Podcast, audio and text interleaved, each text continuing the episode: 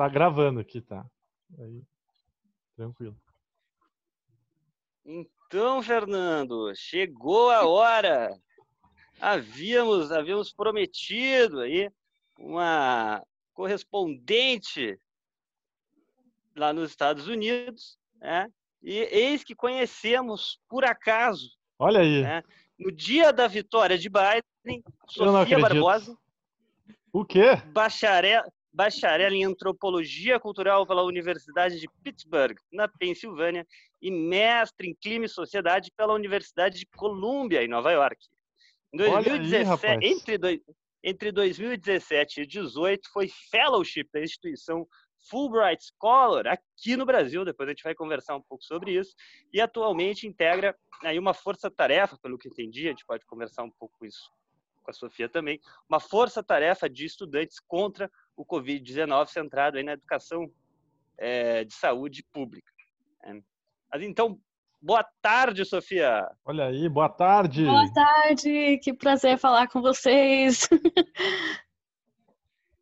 então, Sofia, é, não sei se a minha apresentação foi legal. Normalmente o pessoal que vem aqui depois me xinga porque eu fico falando demais. Mas acho que as pessoas, né, têm que, tem que ter seu currículo aí, a gente tem que falar. É, eu acho que depois a gente pode falar, então, de uma parte, assim, mais do, do, do teu trabalho, mas, assim, queria saber, né, então, no dia, no dia que nós nos conhecemos, no sábado, você estava, né, emocionada com, com a vitória é, do Biden, né, então, o que, que você sentiu nesses últimos dias? Nossa, tem sido uns anos, quatro anos muito intensos, na verdade quase cinco, desde que o Trump começou a sua campanha e eu eu fiquei meio que em choque, sabe? Porque depois do que aconteceu em 2016, eu acho que eu estava me preparando mentalmente para dizer Trump vai ganhar, porque se uhum. se se o Biden perder, eu pre preciso estar tá preparada. Então, eu fiquei muito chocada. Eu estava deixando minha irmã no aeroporto de Pittsburgh ela passou umas semanas aqui, ela, ela mora em Chicago. E eu estava deixando ela no aeroporto e eu comecei a ouvir gritos de felicidade. Eu estava fora e as pessoas gritando de alegria. E aí eu vi que uma amiga minha, que inclusive é, é do Canadá, mas ela é fascinada pela política americana também, ela tinha me mandado uma mensagem: Joe Biden won! E, e eu comecei a chorar. Eu chorei quase meia hora e eu nem sabia que ia ter essa reação, sabe? E eu acho Sim. que foram muitas coisas acumuladas através dos anos. É, cada dia tinha uma notícia do, do Trump e sim, foi um, um sentimento de alívio e de esperança para o que vem. Ah, que maravilha. Uhum. E te perguntar, né, Sofia, tu falou que foram quatro anos uh, muito difíceis, né, de suportar, né, de... Uhum. Ah, porque, enfim, né, a gente acompanha assim de longe e vê, o Trump falava muita bobagem, né, muita coisa bullshit, né? Sim, sim. Mas ainda teve aquele viés, assim, que aqui no Brasil ressoou bastante em 2017, que, enfim, em 2016, além de ter ele meio que cortou de novo relações com Cuba, né? Que o Obama terminou o mandato paz e amor com Cuba, né? Rolling Stones foram para Cuba, tocaram, né? Mas aí ele entrou e já mudou tudo, né? Uhum. E eu não sei se, além desse episódio, eu não sei o que que tu, que que tu acha se tu tem uma comunidade latina forte nos Estados Unidos, né?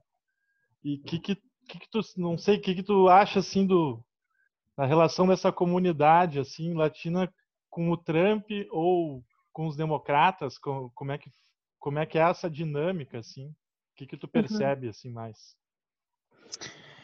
Eu acho que a maioria dos latinos fazem parte, ou se tiverem que escolher, vão com os democratas. Mas também eu fiquei surpresa que tem, tem um grupo de latinos pro-Trump que gostam muito dele tem latinos que não querem que, que entrem mais latinos nos Estados Unidos e, por exemplo, tem muito cubano ou venezuelano que que que concorda com Trump ou uhum. em formas de que ele fala que Joe Biden é comunista, é socialista, que ele não é, ele é do centro, ele nem é tão assim progressive. Uhum. Então, eu acho que, eu não sei como se fala em português, mas o Trump utiliza o fear mongering, o medo das, das pessoas, os medos de comunismo. Uhum. E acho que para pessoas que vêm de países que já tiveram ditador, como a Cuba e Venezuela, então eles ficam com esse medo de que uhum. talvez Joe Biden realmente seja assim e, e vão com o Trump. Uh, mas eu diria que a maioria vão com, com Biden mesmo, mas se tem um grupo sim de latinos que apoiam o Trump. Um, e também eu acho que às vezes o tema da religião entra, que o, o, o Biden é pro-choice e o Trump é uhum. um, pro-life. Uhum. Então eu acho que a, alguns católicos ficam. De, a questão nossa... do aborto. Do, do Exatamente, aborto. a é. questão do aborto. Então a, alguns votam por Trump por essa razão. E sim. Ah, interessante.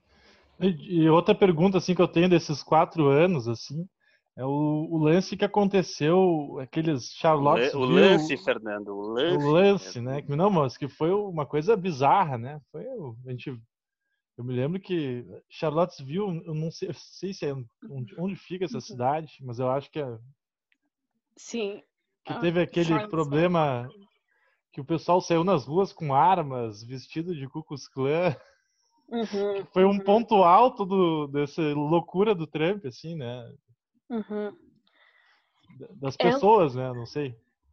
Uhum. Nesse momento eu estava morando no Brasil, ah, mas ah. então, é, mas é, foi um, um, momento muito forte e tem grupos do Ku Klux Klan ou de neonazis e e o Trump não denunciou esses grupos. Hum. E ficou tipo uma frase famosa da presidência dele que ele falou there are good people on both sides. Hum. Seja, que tem pessoas boas nos dois lados. Sim. E isso é inaceitável. É, então, é um exemplo das formas que o Trump mostra que ele realmente é racista uhum. ou não uhum. se preocupa com todo mundo no país, porque não é, é inimaginável que ele fale isso. É, mas isso é o preocupante, que eu acho que aqui nos Estados Unidos a gente pensou, ah, não, o país já não é mais, claro que tem problemas, mas não é um país racista. É, mas a presidência dele mostrou que ainda existe muito isso e pessoas que pensam dessa forma. Sim. É, complicado, né? Eu é queria é. Antes de acho que a gente entrar nas, nas, questões mais recentes, assim, né, que a gente vai perguntar sobre a pandemia, o Black Lives Matter. Queria saber como foi há quatro anos, não sei se você estava nos Estados Unidos, né, quando o é, enfim, o Obama foi derrotado, o Obama foi derrotado não, né? O, a Hillary Clinton foi derrotada, né? Mas os democratas aí perderam o, o governo.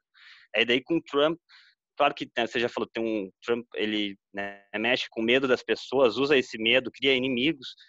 É, mas assim, além desse medo, nesses últimos quatro anos, você vê assim alguma alguma coisa no sentido de perda de direitos? Por exemplo, aqui no Brasil, desde que Bolsonaro foi eleito, nós sabemos que o número de feminicídios, por exemplo, aumentou, né?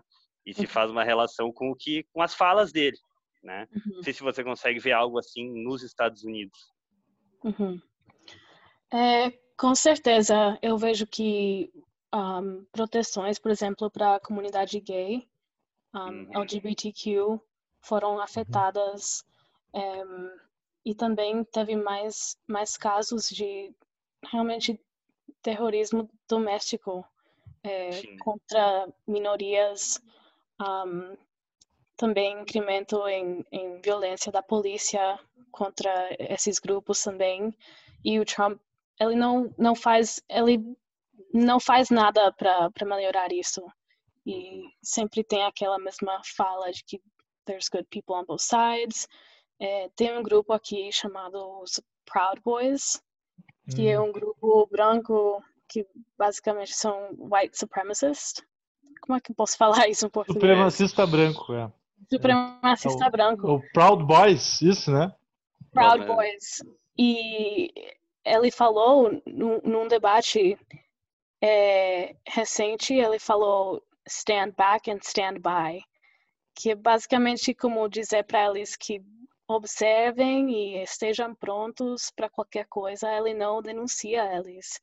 Então, é, com certeza, ele deu poder para esses grupos que já existiam e eles, claro, se o presidente não vai denunciar você, então eles sentem que é como um sinal para eles Claro. Não, seguir eu, eu, eu esses fico imaginando por, porque aqui a gente tem a questão das armas, mas ainda existe uma certa restrição na compra de armas, né? E aí nos Estados Brasil, Unidos isso, parece que não, pelo no Brasil isso. Aí nos Estados Unidos Uhum. parece que não, né? Imagino ver É as pessoas com armas nas ruas.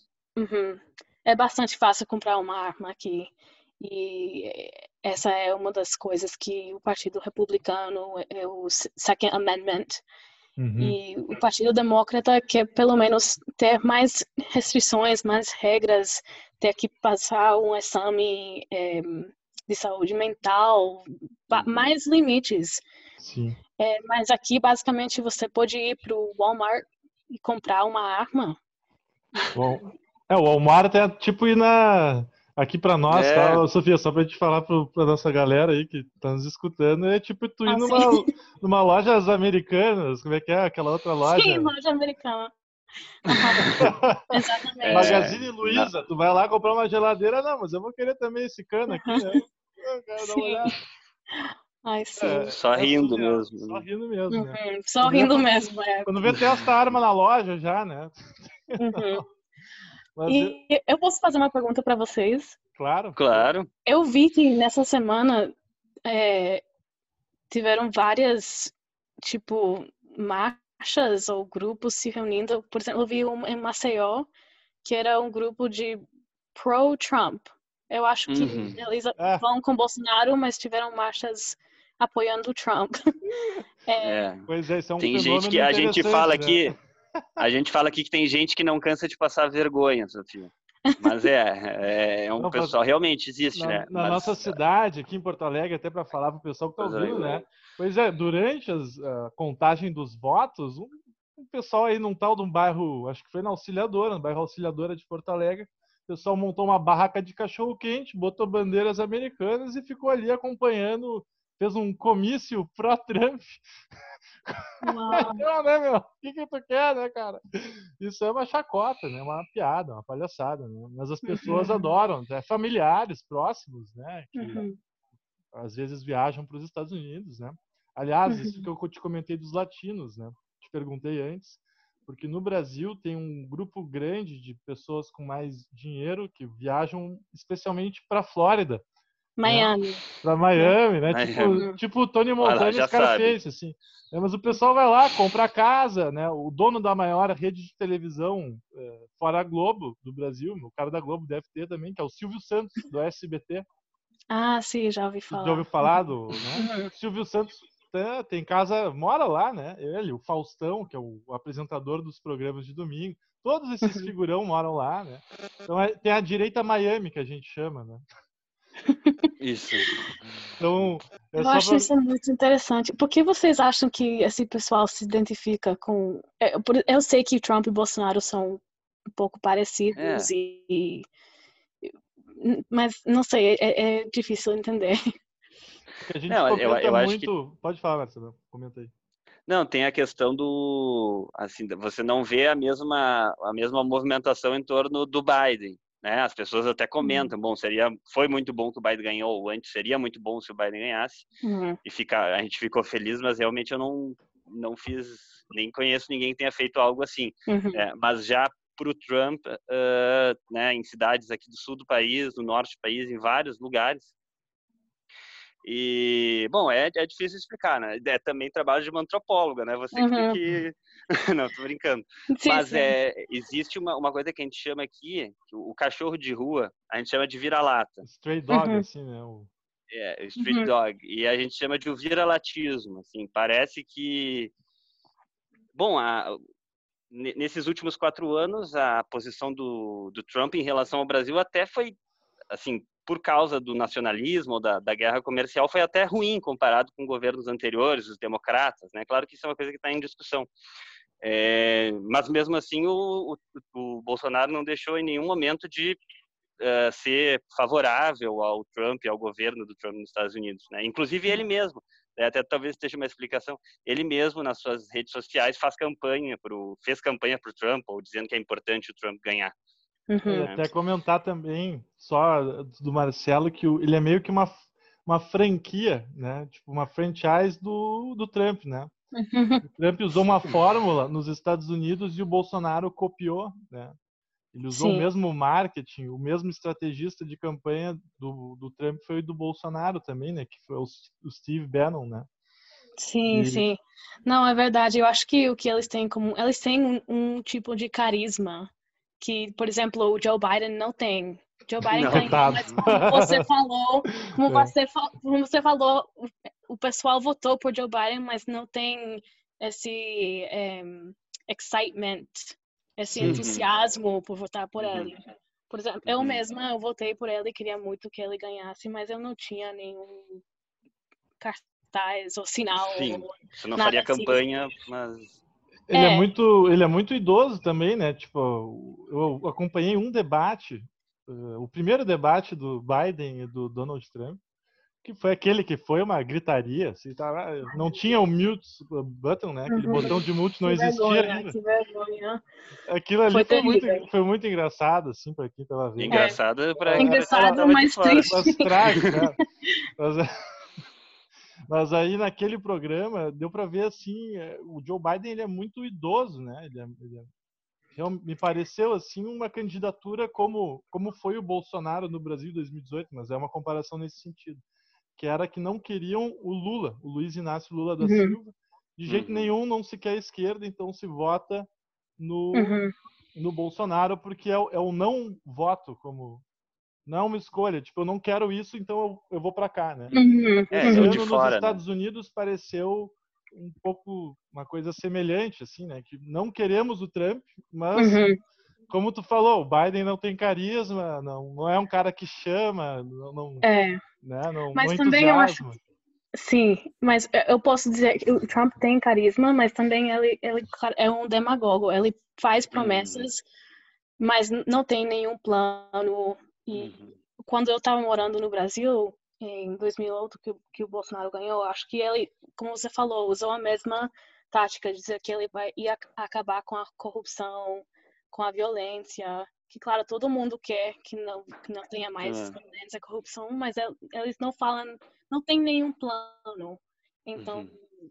utilizam a, a, o fear mongering para convencer as pessoas. Mas também, como você falou agora, muitas pessoas votaram pelo Biden como um voto anti-Trump, não necessariamente pro-Biden. Pro é, mas pelo menos não aconteceu a mesma coisa do que em 2016, que, que muitas pessoas, ah, não gosto do Clinton, não gosto do, do Trump, então não hum. vou votar. É, e aí ganhou o Trump e muitas pessoas é, tiveram receio de não ter votado. Sim. Tu comentou do voto. E... Não, tu quer, só ia perguntar do que a votação, ela sempre, ela foi por correios esse ano, uh, por conta da pandemia. Teve alguma coisa assim que a gente vê por, a gente não sabe, tá? Mas é de pergunta mesmo. Como é que foi o... a votação? Se Sofia, foi presencial? O Fernando, o Fernando acha que teve fraude nas eleições. Eu acho que não teve. É uma pergunta. Eu estou perguntando não da fraude, estou perguntando da votação. Como é que é a votação, né? No... Porque aqui no Brasil é um dia que a gente vota num domingo. Agora vai ter nesse domingo eleições no Brasil uhum. tá. para prefeito. Deixa ela responder, cara. Tu faz a pergunta, não deixa responder, cara. Eu tô perguntando, tô comentando. É, o votar por correio é uma opção e sempre é uma opção. Uhum. Só que dessa vez, pelo Covid, mais pessoas optaram é, por fazê-lo pelo correio.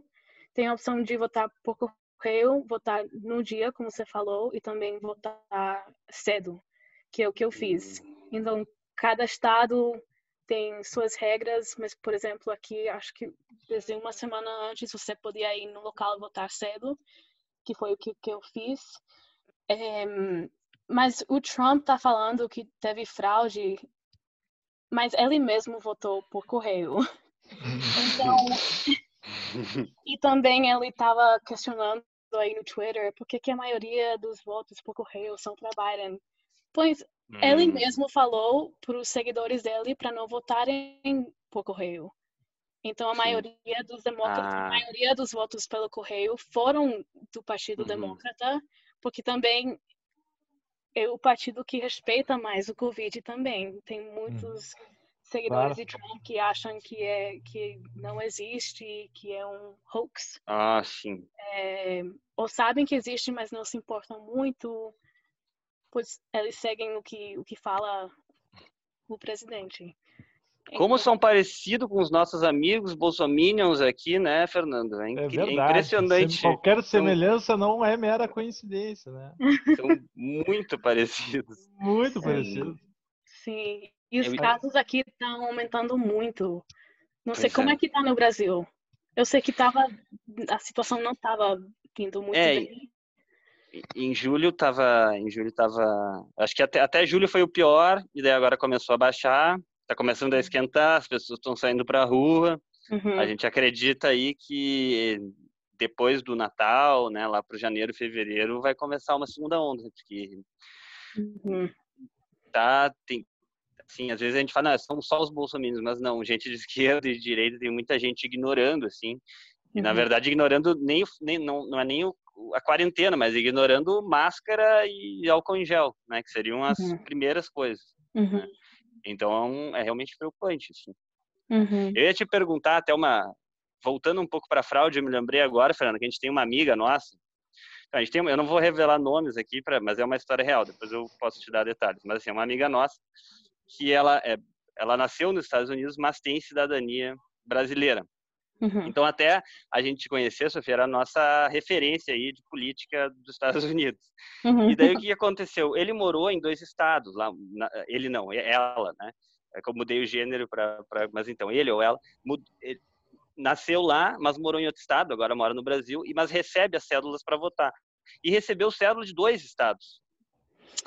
E a gente ficou assim, mas como? Ele não votou em nenhum dos dois, na verdade. Né? Mas recebeu a, a cédula de dois estados. Uhum. Então, não, eu fico pensando assim, porque realmente tem, tem caminho para, digamos assim, tem abertura para pensar em fraude, né? Tem, e eh, minha irmã também, acho que ela votou em Chicago, mas ainda está registrada na Pensilvânia. Mas é uhum. como te falei, como cada estado tem seu próprio governo, Sim. parece que ela, ela tinha que é, preencher uma, um formulário para denunciar o voto da Pensilvânia. É, ah, sim. É, é, mas eu não, eu não tenho o número exato, mas uma instituição fez uma pesquisa e realmente a probabilidade de fraude é muito, muito, é muito, muito pequena. Muito, Acho que muito pequena. Sim. É a mesma de uma asteroide. então, é mais fácil ganhar na loteria ou do que roubar as eleições. Um sorteio, sim. Sim, sim. Sim, eu acho que sim. É, não, talvez tenha alguma diferença de votos, né? Mas daí é uma diferença que não faz diferença estatística, matemática. Né? Uhum. Sim, podem fazer o, o reconteio dos votos e uhum. cada estado tem sua própria regra, mas acho que quando é uma margem de é, half a percentage, uhum. uhum. podem fazer o, o reconteio, mas normalmente a diferença é de 50, 100 votos. É muito estreita a margem, né? Muito... Uhum. E, a, e, agora Biden está ganhando por 20 mil votos, 30 mil votos em estados, então não, não, vai, não vai mudar o resultado.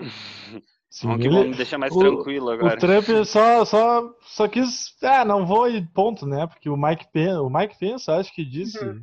trocou o secretário do Pentágono e Uhum. Né? Não é, vai ter transição, vai ter um segundo mandato do Trump. Que loucura, os caras estão. É. Sim, Estão sim. Doido. O, ah, não, o, o, Mike Pompeo. Mike Pompeo. Pompeo, desculpa, Pompeo. Pence é o sim, vice, sim, sim. né? O Mike uh, Pompeo. Mike Pence é o vice. Se eu vi isso, que perguntaram, ele falou vai ter uma transição, sim, para o segundo mandato do Trump. E, Mas é preocupante. Eu acho que meter esse esse meio é, esse medo é, para sugerir que as eleições tenham fraude, eu acho que isso é um ataque contra a democracia e Sim. é perigoso. E o Trump ele sabe que ele perdeu. Eu acho que ele está tentando ver o que tão longe pode chegar. Sim. É, aqui no, só, aqui só no, espera, no Brasil, Marcelo. deixa eu. Peraí, Porque peraí, tá acabando o tempo, não. tá? Tem um, Ah, dois minutos. Aí eu vou fazer o seguinte: eu vou fechar essa conversa eh, e vou mandar outra, tá? E daí a gente continua dessa parte do BLM, eu acho que tu tinha marcado, né, Marcelo? Pode ser, pode ser, Sofia. Uhum. Pode, pode ser? A Já gente manda. volta e daí a gente já continua. Tá. Vamos lá.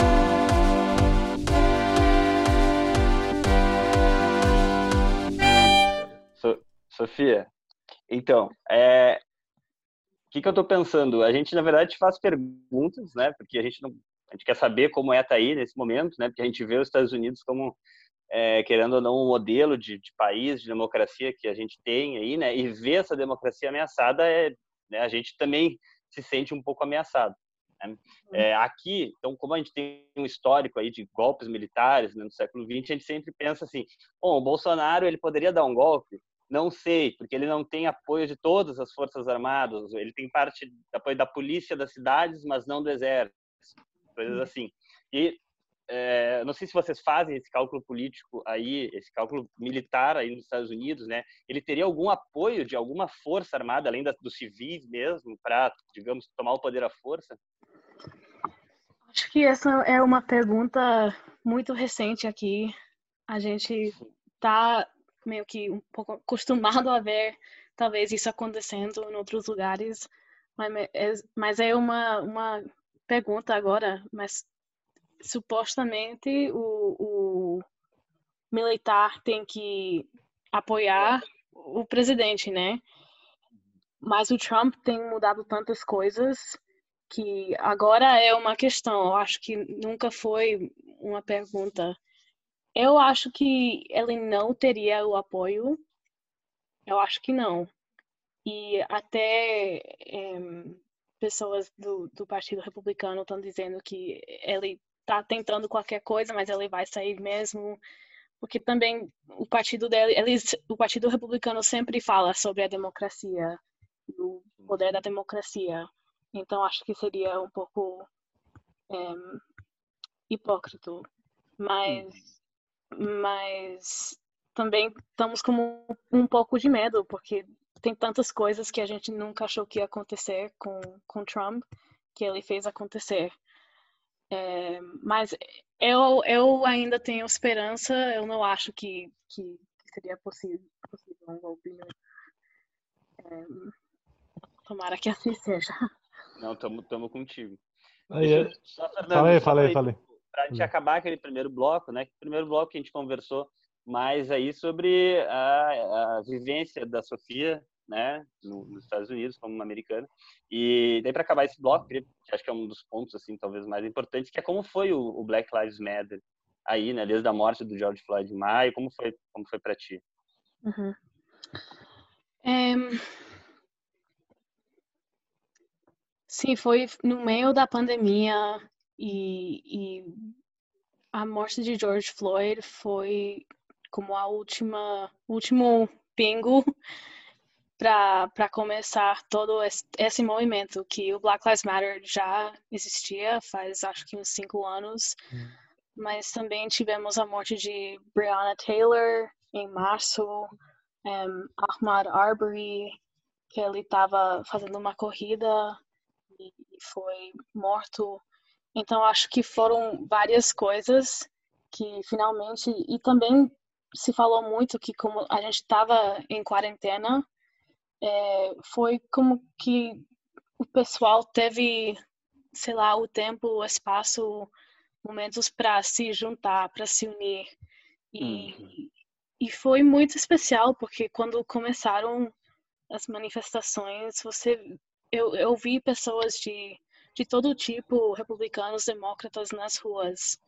Depois se virou um pouco mais dividido quando o Trump não apoiou, mas foi foi um momento muito lindo para o país. Eu acho que tínhamos sentido esses últimos quatro anos uma divisão muito muito forte que republicano, demócrata. É, acho que foi uma uma oportunidade para a gente se unir e, e mais uma vez eu acho que o Trump ele estragou essa oportunidade. Eu acho que talvez se ele fosse diferente, outro outro presidente é, teria usado essa oportunidade para unir o país. É, então, obviamente, muito triste de certas formas, mas também eu vi o pessoal se unindo muito. É, eu fui para uma manifestação em Pittsburgh e outra que tivemos aqui, que foi mais, mais como um vigil. Não sei como é que. Vigil. Foi como uma. Como. Como posso falar? Como um, um evento em memória ah, de Floyd. Não sim. foi uma manifestação mesmo. Foi algo mais cultural, assim. É, que tivemos palestras de várias pessoas ah, da comunidade e, e com candelas. É, e eu acho que as pessoas que organizaram isso, é, onde eu moro agora é muito conservativo, republicano. Então, acho que a ideia de ter uma manifestação, é, o pessoal não gostava disso. Então, mas eu vi que é, se uniu muito a comunidade, mas também é uma dessas coisas que no momento tem tem muita é, não posso falar momentum Uhum. Sim, é uma coisa que aconteceu naquele momento e, né? É, um... e, a, e agora ainda tá um pouquinho, mas cada vez cada vez menos. Mas eu acho que também foi muito impressionante ver que aconteceram ao redor do mundo, em, uhum. em muitas cidades ao redor do mundo. Então, sim. Uhum. Uma, uma catarse, assim, que foi, né? Na Europa teve, na Inglaterra, né? Depois estava o pessoal Sim. também. É. O, Lewis Hamilton apareceu na Fórmula 1, né? Ele é, é.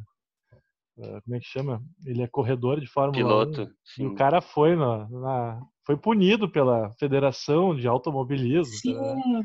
Ele uhum. é o uhum. maior esportista inglês negro, né? E... Uhum. Uhum. Então acho que foi foi muito especial que virou um movimento é, global e foi o começo, né? Temos que seguir é, pela igualdade. Mas ao mesmo tempo tem pessoas que que que acham que o Black Lives Matter é uma coisa mar marxista e que é, só querem destruir cidades e sim realmente é só vândalos assim é uma ideia de querer tirar a credibilidade é, uhum. Uhum.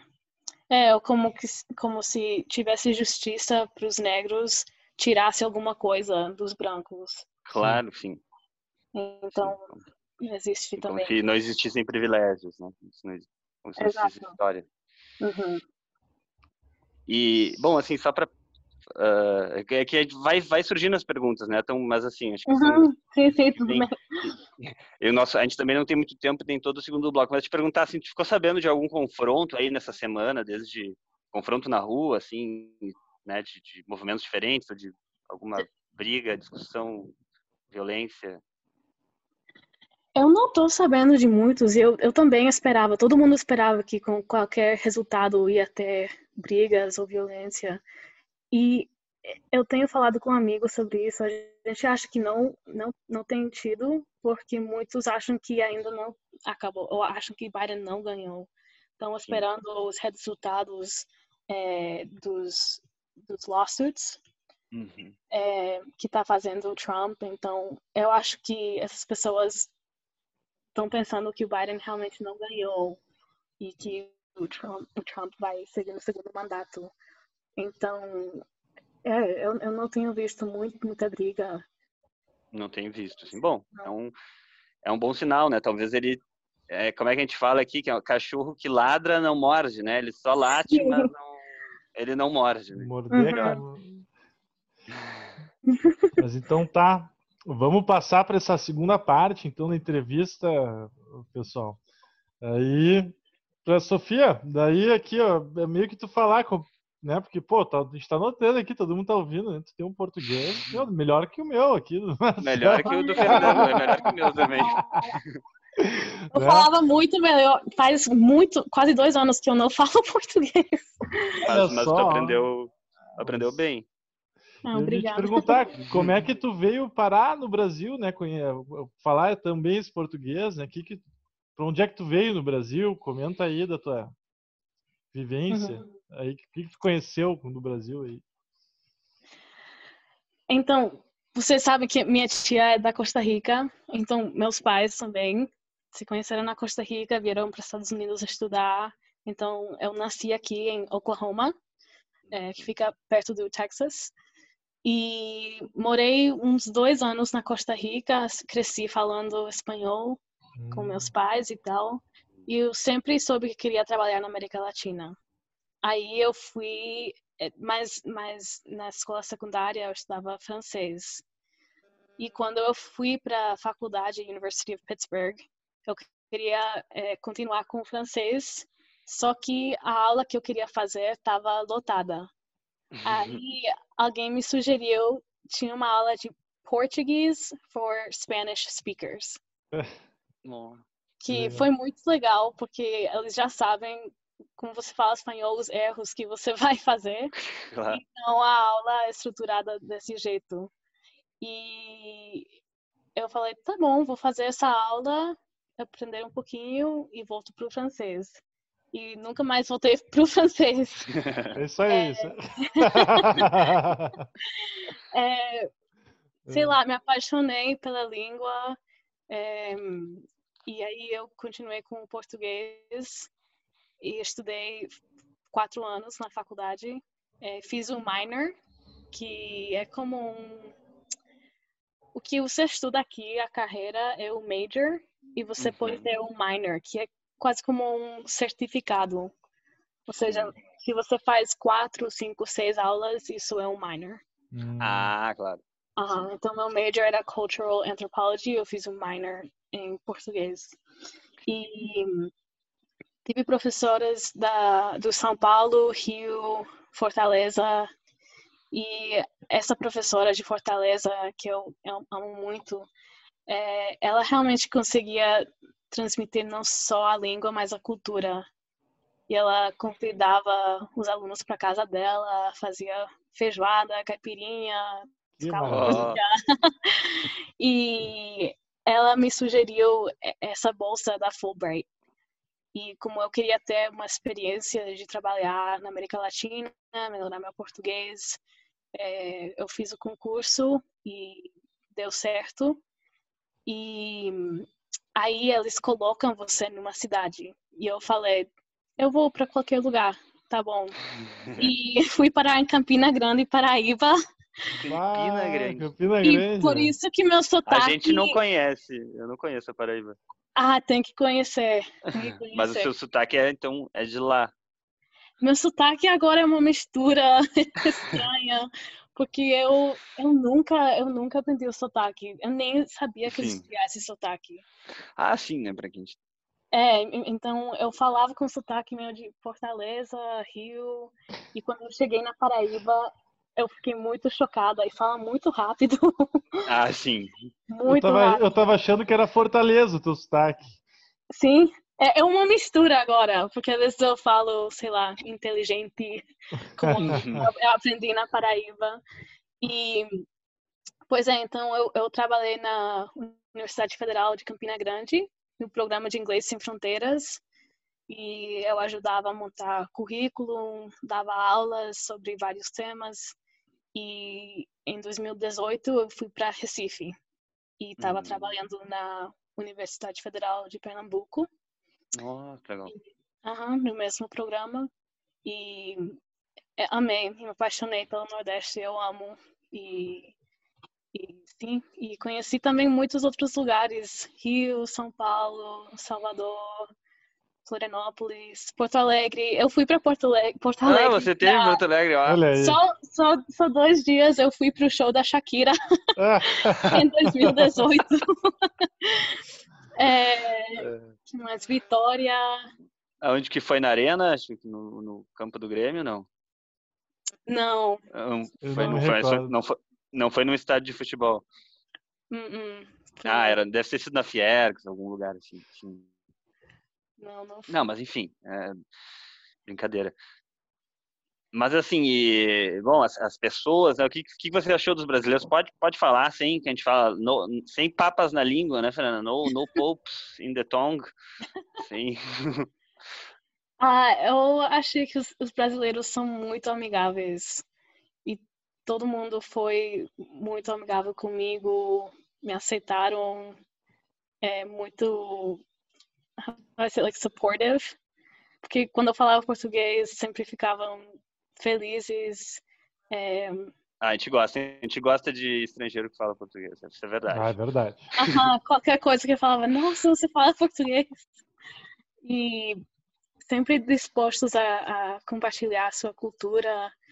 é, e o que eu gostei muito também dos brasileiros, eu acho que tem um equilíbrio entre o trabalho e a vida muito bom. É, sei lá, às vezes eu acho que aqui nos Estados Unidos é muito workaholic. É, Sim. e eu gostei muito disso. E eu acho que os, os brasileiros também são muito inovadores, muito criativos. É, os memes que os brasileiros fazem são incríveis. Vá, o momento aqui, ó, consagração. Produção cultural. É, então, sim, eu, eu amei. Acho que os brasileiros são incríveis. E que, que lá na. Bom, depois a gente vai falar assim, sobre mais coisas sobre meio ambiente, né? Que eu acho que é o teu, o teu tema, mas assim, é que eu fiquei curioso agora, mas assim, por exemplo, de, de comida, assim, o que, que você gostou de comer? lá? Até porque a gente sabe que no Nordeste é completamente diferente daqui de onde a gente está, né? Uhum. Se você se lembra de algum prato, alguma coisa que. Sim, é, é muito. Eu falei que eu tinha aprendido sobre feijoada e sei lá, outros pratos assim, mas eu comi muito cuscuz no Nordeste. Ah, cuscuz é maravilhoso, né? Cuscuzinho Sim, no café da manhã. No café da Sim. manhã. com ovo, com queijo coalho. Hum, Então, é, eu, eu aprendi, eu aprendi muito. Eu não sabia que o cuscuz era um prato tão, tão comum no Nordeste. É, que mais? É, baião dos dois, Ah, baião de dois, isso, muito Uhum. bom também. é, moqueca. Moqueca, Ah, momento, acarajé. momento culinária. Bah, o acarajé, meu Deus do céu. Né? a cara já é uma delícia. Uma É muito delícia. bom. Foi a da Eu- Cira? Foi o da Cira ou. Em Salvador o pessoal tem uma disputa, né? Dos melhores acarajé de Salvador. Aí tem duas baianas, né? Ah, eu não sei qual que eu comi. eu tô, tô brincando. Eu, eu comia lá quando eu fui os de, enfim, qualquer um, né? Mas Todos são bons. É, tapioca, Ah, tapioca, tapioca. que a gente- a gente- muito bom. Também descobri o açaí. Ah, o açaí. Açaí é uma delícia, nossa, um açaí gelado no calor. Ah, É. ó. Sinto muito falta do açaí. É, que mais? Ah, a carne de charque, que é muito comum Ó. no Nordeste. Sim. Uhum. É, coxinhas. As coxinhas, As as coxinhas. As co- A coxinha é nacional, isso tem em todo lugar. É, isso, isso é nacional. É, o que eu esperava, eu achava que eu ia Mas comer é bom a muito. coxinha. Eu achava que ia comer muito pão de queijo, mas não é tão comum no Nordeste. Pois é, mas, mas eh, originalmente acho que é de Minas Gerais que eles falam, né? Mais pro Uhum. sul. Uhum. Mas. É, eu, eu nunca fui para Minas também. Dizem que o pão de queijo lá é sensacional. Eu Uhum. nunca, Nunca provei eu um nunca pão de queijo um mineiro mineiro mesmo. também. Pão de queijo mineiro eu nunca comi. Eu nunca comi, mas eu gosto, eu gosto de pão de queijo. É, eu fui para Belo Horizonte e fui no mercado que tem e provei vários queijos e pão de queijo é muito bom. Muito bom. Eles são bons. Os caras são Sim. bons de queijo, de cachaça, né? Tem Cacha... É, em Minas tem, tem um- tudo, são, são um salve pro Arthur aí que nos está ouvindo, Zé Pioca. Sofia, Hum, aí só continuar falando um pouco assim, eu não sei falar do meio ambiente, Marcelo, ali do. é, da... na verdade a gente viu que uh, o teu o teu mestrado foi em clima e sociedade, né? Assim como Isso antropólogo. Então tentar relacionar assim uh, o que, que tu tem estudado agora sobre clima, né? Que também é outro muito importante que esse ano também né? uhum. disputou as pautas aí com pandemia, com Black Lives Matter, com processo eleitoral, mas é uma coisa que que está aí. Né? Uhum. Então não sei o que, que você estudou exatamente no meio ambiente, sobre o meio ambiente, clima e a relação com a sociedade, enfim. Uhum. Sim, então, na verdade, eu me interessei por esse tema morando no Brasil. É, como eu disse, morei no Nordeste e quando eu cheguei, estava numa seca, num período forte e a gente teve que morar com, viver com racionamento de água hum. é, lá no Nordeste, que eu sei que eles é uma coisa que acontece, é. mas como eu disse, eu, eu, não, eu não me esperava, eu não sabia nada disso e para mim foi um momento muito revelador aprender sobre isso, ver como as pessoas é, lidavam com isso. Você tem que planejar quando vai tomar banho, cozinhar, é, fazer qualquer coisa, porque e você é, vê o quanto a gente precisa de água, né, para qualquer coisa. E aí eu, me interessei mais, comecei a estudar um pouquinho e depois, quando fui morar em Recife, é, vi como o outro lado de morar perto do mar, é, ver como aqui são os mangues, é, a poluição que tem. E aí eu, eu decidi que eu queria estudar clima, que, que isso impacta qualquer coisa, é, desigualdade, saúde pública, educação e, e comecei esse programa de Climate and Society, que é basicamente estudar o, a ciência do clima com foco nas mudanças climáticas e especialmente aqui a gente está vivendo agora, que é por causa de atividades humanas e como podemos usar usar a ciência e os dados para melhorar para impactar a, a sociedade e tentar é, implementar soluções. E sim, então eu nunca teria estudado isso se não tivesse morado no Brasil. E claro que não é um problema que só existe no Brasil, mas eu eu não estava vivendo isso aqui na, na Pensilvânia tanto, mas obviamente aqui hum. também tem esses impactos. E é, é isso. Que legal, olha só. Agora, esse ano no Brasil, né, a gente está falando muito de. Bom, Covid também é meio ambiente, né? De certa forma, né? É. Mudanças climáticas, ver, né? muda o vírus. Né? No. Brasil se fala muito, aí puxando de novo esse papo com. Tá terminando nosso tempo aqui, mas que aqui no Brasil está tendo uma queimada mais forte assim do que nos últimos anos, né? Que estão noticiando uhum. e tal no Pantanal uhum. e na em partes da Amazônia. E o governo do Bolsonaro, Sim. né? Todo mundo sabe que o cara não tá nem aí, né? Ele era garimpeiro, uhum. ele, ele cavava ouro no meio da montanha lá, derrubava um Ah, tudo. é? O Bolsonaro? Essa eu não sabia. O cara era garimpeiro, né, cara? Eu também eu não, não sabia. Mas o cara... Mas, mas tem muita gente do exército que é garimpeiro. É que o Bolsonaro apoiou muito o Trump, né? Que a gente tá falando aí. E agora ele se elegeu o Biden, né? E o Biden prometeu sanções sanções uhum. produtos dependendo de como for jogar, né?